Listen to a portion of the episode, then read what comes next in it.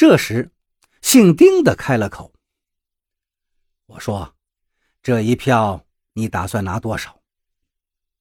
姓吕的伸出一只手：“没有五千块钱，甭想把老子打发了。”天渐渐黑下来的时候，小陈推开了门，说是矿上办公室的主任请他们吃饭。两个人跟着小陈来到二楼餐厅的一个包间里，一个自称是郭主任的人在那儿等着他们。四个人围着桌子坐下来，酒菜上来之后，郭主任不紧不慢地开了口：“煤矿出了事儿，老板们都在现场，只好由我跟小陈来陪两位大记者了。”姓丁的一本正经地说道。郭主任，我们是来采访的，不是来吃饭的。您能不能尽快的派辆车送我们去矿难现场？姓吕的连忙在一旁帮腔：“是啊，是啊，要不回去这报道怎么写呀？”郭主任干笑了几声：“ 两位都是走南闯北、见多识广的人，我也就不兜圈子了。”说着。他掏出两个红包，推到了两个人面前。报道嘛，就不用写了。我们这穷山恶水的，也没有什么好玩的地方，所以呢，两位明天就请回吧。我们给两位每人三千元的车马辛苦费。三千块钱，两个人嫌少，于是耷拉着脸没应声。酒场上一时冷了场。其实，出了矿难，一下子涌来了十多个记者。矿老板也怀疑其中可能会有假冒的，但是非常时期，多一事不如少一事。万一惹怒了一个真记者，麻烦可就更大了。所以，矿老板要求郭主任他们以礼相送，平安打发。现在，郭主任见两个人嫌给的钱少，就又笑嘻嘻的敬起了酒，绵里藏针，话里有话。两个假记者毕竟做贼心虚，于是顺水推舟，就坡下驴了。接着，郭主任跟小陈一人对付一个，把红包硬塞进了两个人的口袋里。酒宴散了之后，小陈又把两个人送回客房。第二天上午，又亲自把两个人送到火车站，亲眼看着他们上了火车，一直等到火车开动了，他才放心的离开。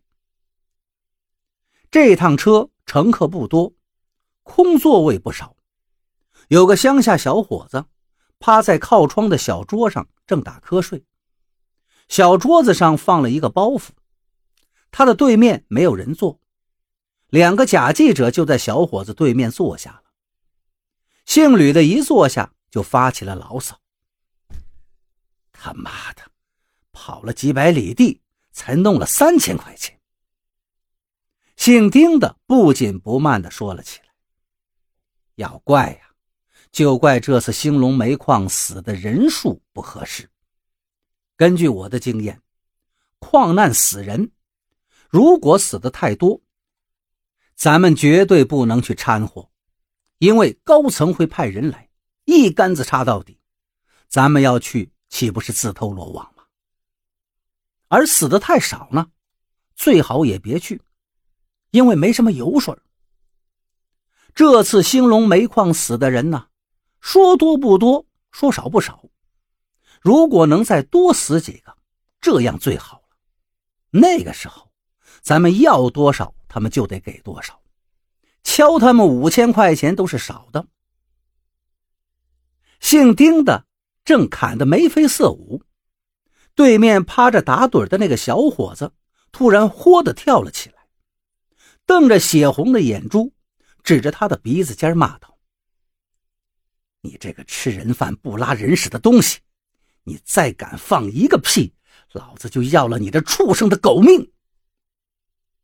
姓丁的吓了一跳，不过他又不甘心在这个小伙子面前丢面子，何况在他眼里，对方只是个外地口音的乡巴佬。于是他壮起胆子吆喝道：“你这个乡巴花土老帽，活腻了你，敢在爷爷面前放屁！”小伙子一听，顿时万丈怒火平地而起。这个小伙子叫包银砖，他的哥哥叫包金砖，是这次兴隆煤矿矿难的死者之一。他这是处理完了后事，带着哥哥的骨灰回老家的。放在小桌子上的那个包袱里包着的就是骨灰盒。他哥哥原本是下个月就要结婚的。包银砖正在伤心呢。忽听眼前这两个家伙说着没心没肝的混账话，肺都气炸了。二话没说，抓起小桌子上一只盛满茶水的大号玻璃杯，照着姓丁的脑袋就狠狠地砸去。